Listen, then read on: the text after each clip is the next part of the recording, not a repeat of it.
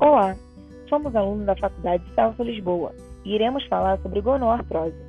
A gonoartrose é uma patologia do joelho de caráter inflamatório e degenerativo, que provoca destruição da cartilagem articular, podendo levar a uma deformidade complexa na articulação de caráter progressivo, e que, na maioria dos casos, provoca desvios em vários, geralmente acomete com maior frequência as mulheres. Pode ser classificada em primária, de origem idiopática, secundária, decorrente de patologias inflamatórias, infecciosas ou traumáticas que destroem a estrutura da cartilagem.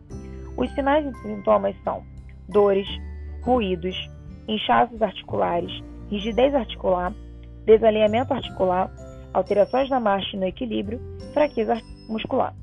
O tratamento ele é realizado através do uso de drogas analgésicas e anti-inflamatórias, injeções intraarticulares de corticosteroide e fisioterapia, que é de grande importância e pode se utilizar de várias técnicas no tratamento, como o uso de eletrotermofototerapia, crioterapia, terapia manual, prescrições de exercícios terapêuticos em solo e água, assim como utilizar métodos mais abrangentes, como o RPG e o Pilates.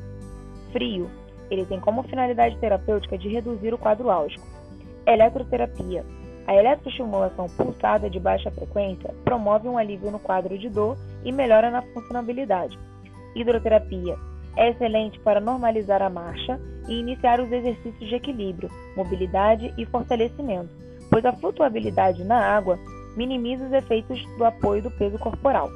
Assim, as caminhadas, chutes, equilíbrio unipodal e mini agachamentos são realizados facilmente na piscina. Exercícios são amplamente utilizados no tratamento de pacientes com gonoartrose, pois aumentam a força muscular, melhoram a mobilidade e nutrição articular. Inclusive, promove o ganho de funcionabilidade.